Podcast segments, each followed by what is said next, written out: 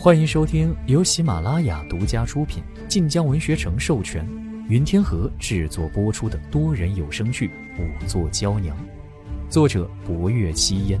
欢迎订阅。第二十集，西苑灵堂中，绣衣使寻来了了兰草，薄若幽正将薄薄的洒金笺浸入无色汁水之中。福公公又是一脸兴致勃勃的模样，薄若幽便道：“此汁水看起来无色，可将布匹或纸张浸透之后，再经暴晒，便可使其着色。这洒金间已是稀薄，着色会极差，可有墨色之地便会显色。”啊，你是如何知道的？义父教过。前两年县衙一宗案子，凶手将一封书信沉入了湖底。亦是字迹浅淡难辨，义父便用这等法子让这些字迹现形的。那你义父也是极厉害的人物。不若幽只笑不语，让那洒金笺浸泡了半个时辰之后，捞起来平铺于一块金帕之上，而后便拿到了日头之下晾晒。福公公眼也不眨地瞧着那洒金笺，只见晒得越久。果然，原本褐黄的纸张开始色变，而那墨迹已现出了些形状。日头渐渐西斜，字迹显得越来越多，却只有一二字能勉强认出。不若又面露沉色，拿了金帕纸张入灵堂，又请衙差生来火盆加以炙烤。黄昏之时，霍威楼带着贺成再度到了灵堂。待说起祠堂之行，贺成满腹慨叹，福公公则听得啧啧称奇。好好的侯门世家，怎么处处透着古怪？夜色已要降临，而薄若幽说在天黑之时便能使字现形，福公公或已忘记此话，薄若幽却没忘。他拿着那张纸。距离近了会被烤脆，距离远了不见效用，就这般不近不远的捧着，一张小脸被烤得红彤彤的，而那双明眸映着火光，火光一跃，潋滟秀色便在其眉眼间流转，竟生出几分轻舞娇媚之意味来。霍威楼站在门口。本只是惊鸿一瞥，却不由得停住了目光。就在这时，薄若幽秀眉一扬，一双美眸生亮，唇角亦高高扬了起来。见字了。这是霍威楼第一次见薄若幽这般笑颜，流转的潋滟妩媚，霎时间更为鲜活。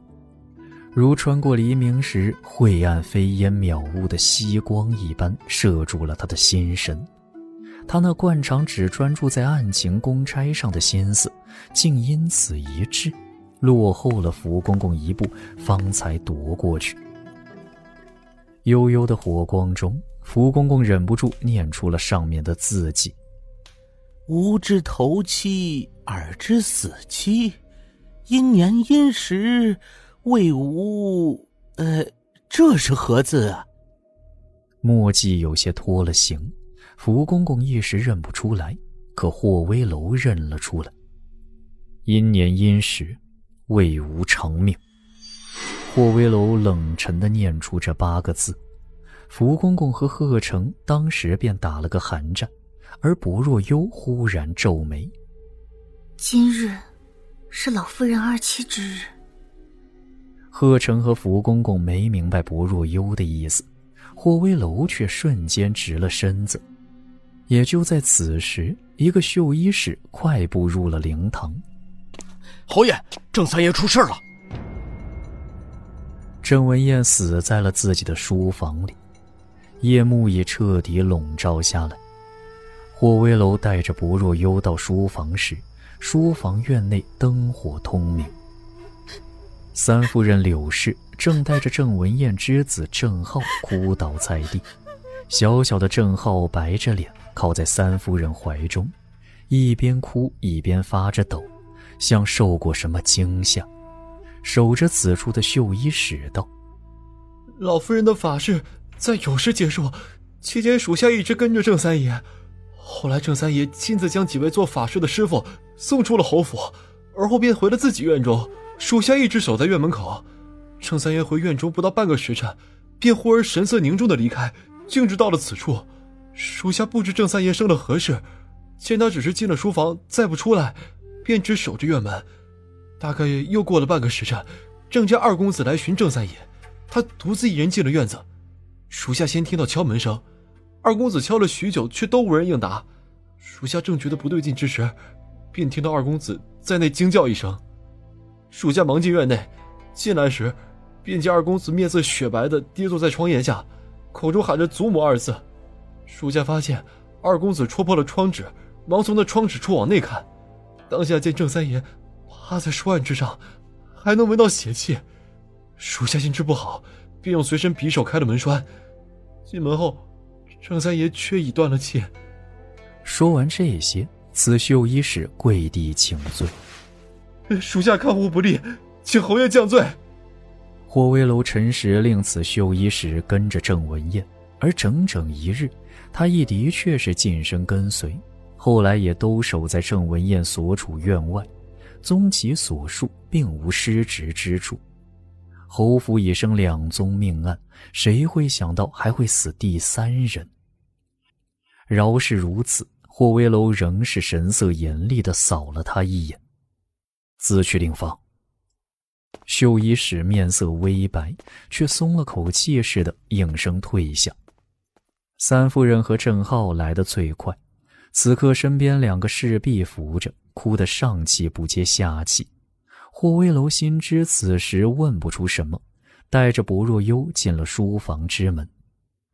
侯府扩大，几位主子皆有独立小院做书房，此院只一间，左右厢房小，三间正厅尤为扩大。正厅全部打通，只以多宝阁做隔断，右侧放着高大书架。其上书册繁浩，几乎摆满了架格；左侧则为郑文彦见客进学之地。郑文彦趴在书案之上，一把形制精美的降魔杵插在其后心处，血顺着他背脊而下。此刻，整个书案座椅之下，血色映成一汪赤湖，刺鼻的血腥味令人头皮发麻。霍威楼分明站在灯火最盛处，可他周身却有着浓郁到灯火都照不进的黑暗冷酷。薄若幽知道霍威楼动怒了，有五昭侯坐镇之地，凶手竟还敢动手杀人。贺成额上冷汗频出，忍不住拿着金帕一直擦汗。福公公看着郑文燕的尸体，面露不忍。哎呦呦呦！白日还是活生生的一个人，这会儿就也是。霍威楼忽而下令，不若又应了一声，抬步往郑文燕身边走去。尸体的温度还未完全散去，伤口也未曾结痂，稍作浮动，便发觉郑文彦的身体格外的松弛柔软，而其口唇微张，双目微睁。因趴在桌案上而生的压痕已清晰可见，再查看其落于桌案的手臂、踏在地上的脚掌等处，尚未发现尸斑形成。这一切都说明郑文彦死亡时间在半个时辰之内。薄若幽检查尸体之时，霍威楼正在打量这屋子，厅阁扩大，四周轩窗采光亦是极好。然而，整个屋子所有的窗户皆是锁死的，窗户从内锁着，门也上了门栓。凶手如何杀人的？而更诡异的是，杀人的凶器是那把插在郑文艳后背背心的降魔杵。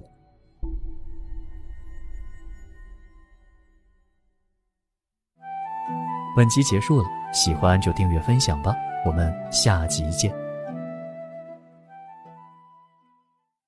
感谢您的收听，去运用商店下载 Patreon 运用城市，在首页搜索海量有声书，或点击下方链接听更多小说等内容。